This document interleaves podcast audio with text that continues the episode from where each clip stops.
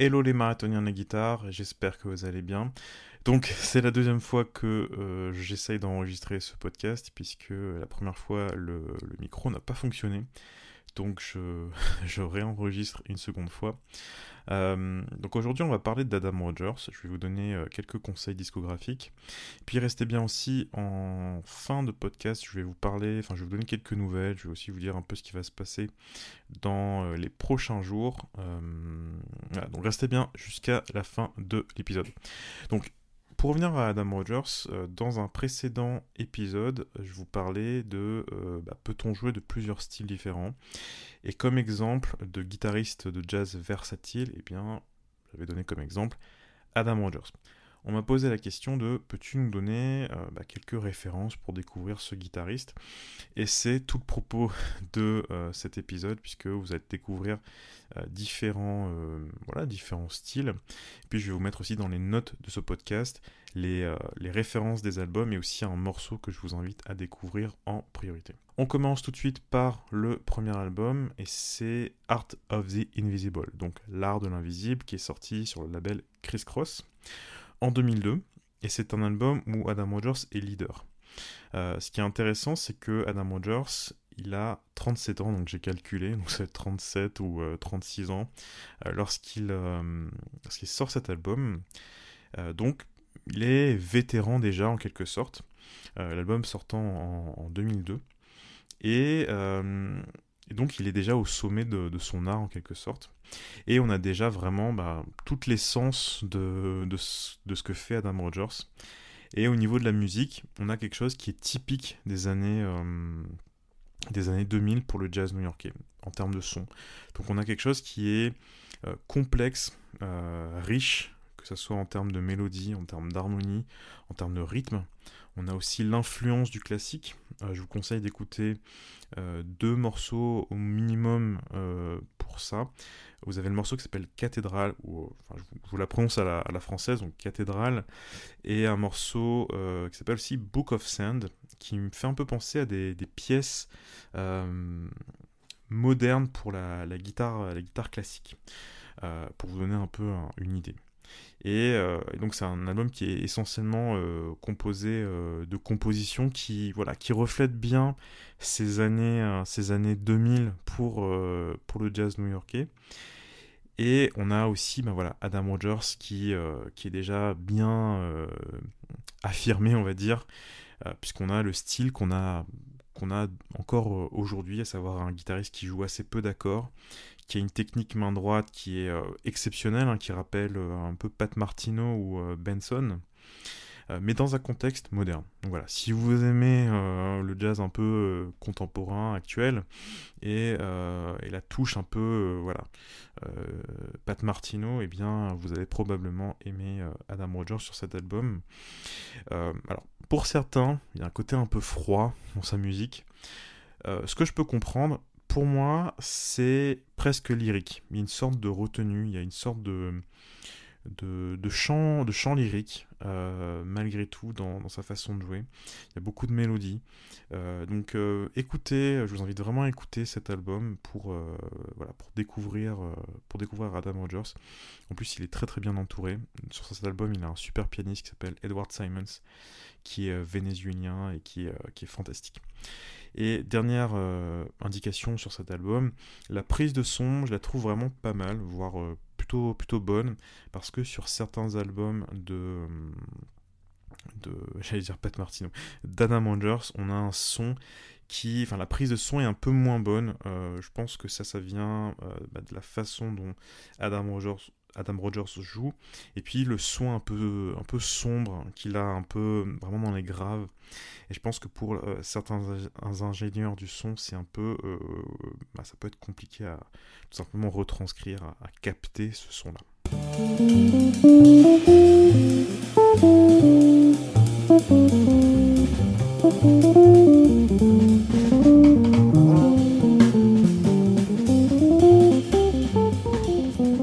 Passe au deuxième album et on change totalement d'univers. Je vais vous parler d'un album un peu moins connu euh, de la discographie d'Adam Rogers. C'est un album qui s'appelle Heaven on Earth. et c'est un album live au Blue Note avec James Carter. Donc on change totalement d'univers, on est sur quelque chose de beaucoup plus funk, funk jazz. Euh, même si finalement l'album est assez euh, varié, on a pas mal de, styles, euh, voilà, de dérivés jazz, funky, bluesy, et, c'est un album aussi beaucoup plus feel good, je dirais, beaucoup plus, un peu, plus facile d'accès que le premier Art of the Invisible.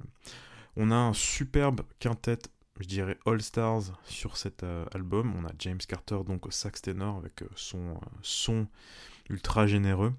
On a l'organiste John Medeski, on a Christian McBride à la contrebasse, donc le fabuleux contrebassiste qui a, joué avec Metheny, avec, euh, avec tout le monde, qui est incroyable, et Joey Barron à la batterie.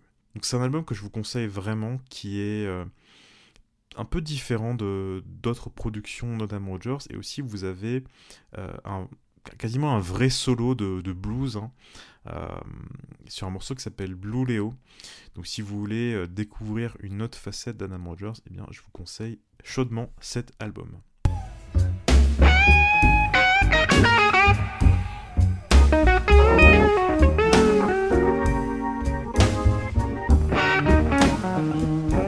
On passe à la troisième sélection et c'est toujours intéressant d'avoir un album avec des standards puisque bah, ça nous permet d'entendre bah, ce que fait un musicien avec des, euh, points de référence euh, connus. L'album que je vous recommande pour ça, c'est un album qui s'appelle euh, R&B, donc R&B, donc rien à voir avec le R&B, puisque c'est les initiales Rogers, donc Adam Rogers, et Beanie, David Beanie, un saxophoniste alto. donc vous avez un très bon album de standard et euh, aussi avec une, euh, belle variété de, types de standards. Donc vous avez des euh, chansons, par exemple In Love in Vain, In Love in Vain ou My Ship. Vous avez un morceau de Monk qui s'appelle Introspection. Vous avez un morceau de Charlie Parker, Ah le Cha, un morceau de Miles, Sipping at Bells. Donc on a vraiment une, belle variété de, de, types de standards. Vous avez aussi un standard de, de Wayne Shorter euh, qui s'appelle African, qui est, euh, qui est un, peu moins, euh, un peu moins connu. donc c'est un superbe album, facile, à, facile à écouter je trouve, intéressant, tout le monde joue bien, la section rythmique est incroyable. on l'entend aussi accompagné, donc Adam Rogers c'est... alors il n'est pas vraiment connu pour son accompagnement, mais son accompagnement est très solide, bien évidemment, hein, pour un musicien de cette, de cette, euh, de cette carrure, c'est, euh, c'est puis qui a, qui a, accompagné tellement de monde, c'est, euh, quelque chose auquel on pouvait s'y attendre. Donc vraiment, si vous voulez écouter des standards, eh bien écoutez cet album qui s'appelle R et B, qui est sorti en 2015.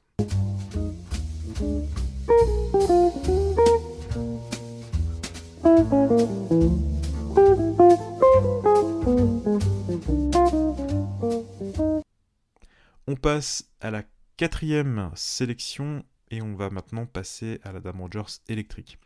Et je vais vous parler du Chris Potter Underground, qui est un groupe que je définirais comme, euh, comme du funk, mais avec la, complexité euh, ou l'esthétique du jazz actuel, que ça soit métrique ou euh, harmonique.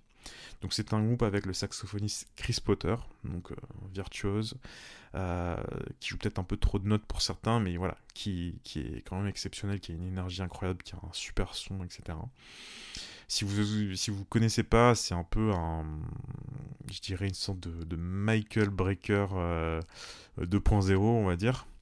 Ensuite, on a Craig Taborn, Craig Taborn au Fender Rhodes.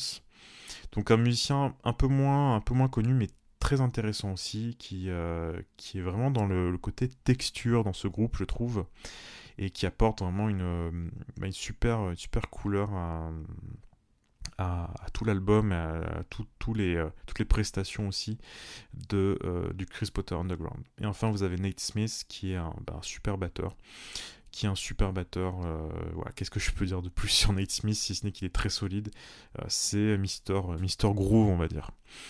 Alors, même si le groupe il est, il est exceptionnel, c'est pas mon groupe préféré.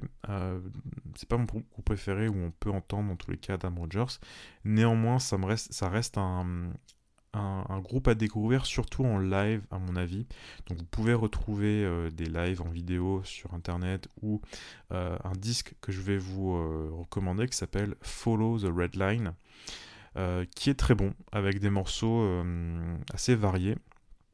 Et on a aussi, pour revenir un peu au fil de ce, ce, podcast, on a un Adam Rogers qui est encore différent, puisqu'on a un Adam Rogers qui va jouer une Telecaster essentiellement, et il a un son un peu différent de d'autres contextes même électriques. Il a une façon de jouer que je trouve assez particulière sur euh, le, Chris Potter Underground.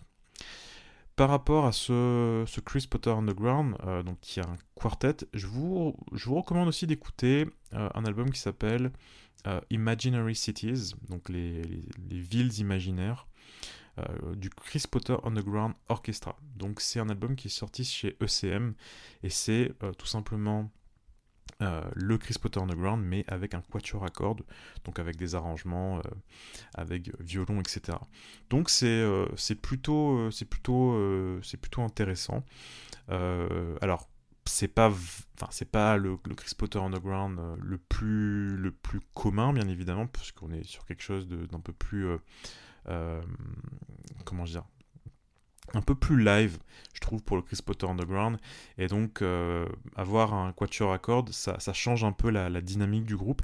Néanmoins, ça reste, euh, ça reste aussi un contexte un petit peu différent où on peut entendre Adam Rogers. Et même, je trouve que sur ce disque-là, par rapport à d'autres euh, d'autres euh, voilà d'autres éléments euh, d'autres albums pardon de du Chris Potter Underground je trouve qu'il a un son un peu différent aussi. Donc à écouter aussi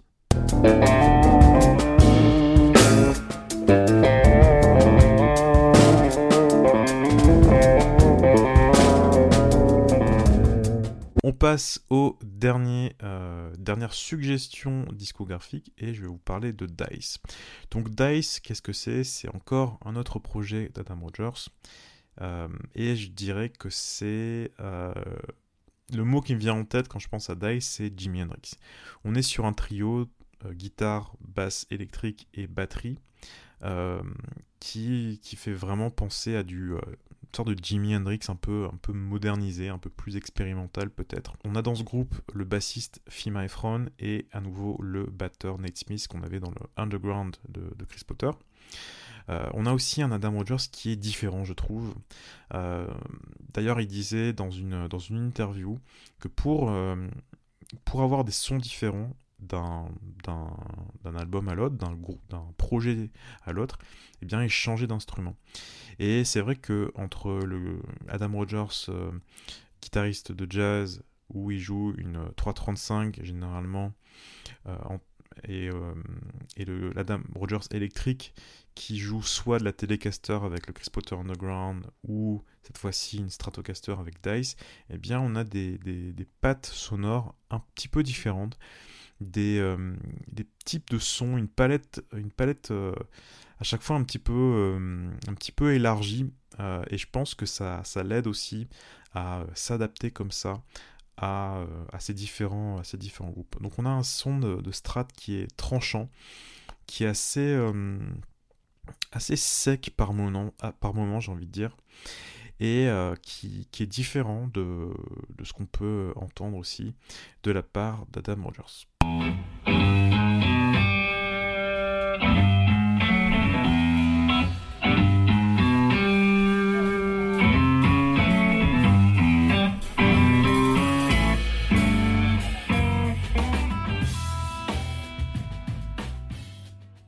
Voilà, j'espère que ce podcast vous aura plu et que ça vous aura donné envie de découvrir Adam Rogers. Donc juste pour terminer quelques mots sur euh, bah, ce qui arrive dans les prochains jours. Donc j'ai passé les, deux derniers mois là à, vraiment travailler sur, un, sur une nouvelle formation et je suis euh, plutôt, euh, plutôt content, plutôt confiant aussi sur le fait que ça va vraiment vous aider.